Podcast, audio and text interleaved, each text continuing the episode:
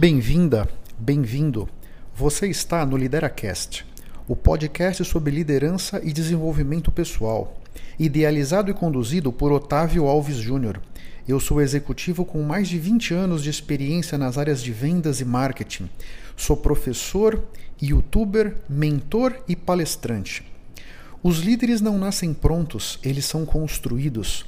Nesse podcast, eu vou ajudar você a construir a sua melhor versão através de dicas práticas, reflexões transformadoras, insights valiosos, comentários envolventes e entrevistas interessantes.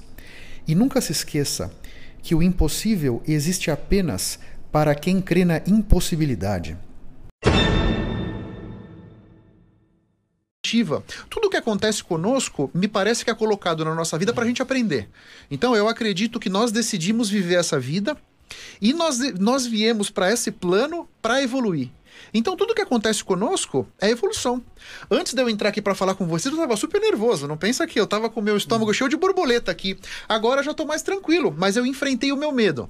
Eu poderia ter me acovardado e ter ido embora. Não, não vou gravar não, vou embora. Não, ok, vamos ver o que vai acontecer, né? E tô aqui batendo esse papo com vocês agora já mais calmo, né? Essa é a questão de significar as experiências, eu acho. E nesse caminho, o autoconhecimento me parece que tem um papel fundamental. Porque na medida em que você se autoconhece, você entende o que, que você precisa para ser feliz. Então, você falou com quanto de dinheiro eu preciso para sobreviver. Puxa, eu preciso de uma camisa de 400 reais para ser feliz?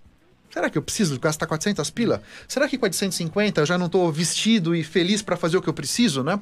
O autoconhecimento também me parece que traz um, um, apoio, um suporte para a vida da gente que é muito importante nesse mundo tão instável que a tecnologia e o século XXI têm colocado, né? Há três, quatro semanas atrás, estávamos imaginando que o nosso ano seria próspero. De repente veio o coronavírus. Quem podia imaginar? Começou lá na China, ok, vai ficar lá. Os chineses vão se virar com isso aí. De repente o negócio explodiu e está se espalhando rapidamente. Daqui a pouco tá aqui em São Paulo já tem alguém. Já tem aqui em já São Paulo alguém, né? né? A vida é a, a tal da impermanência.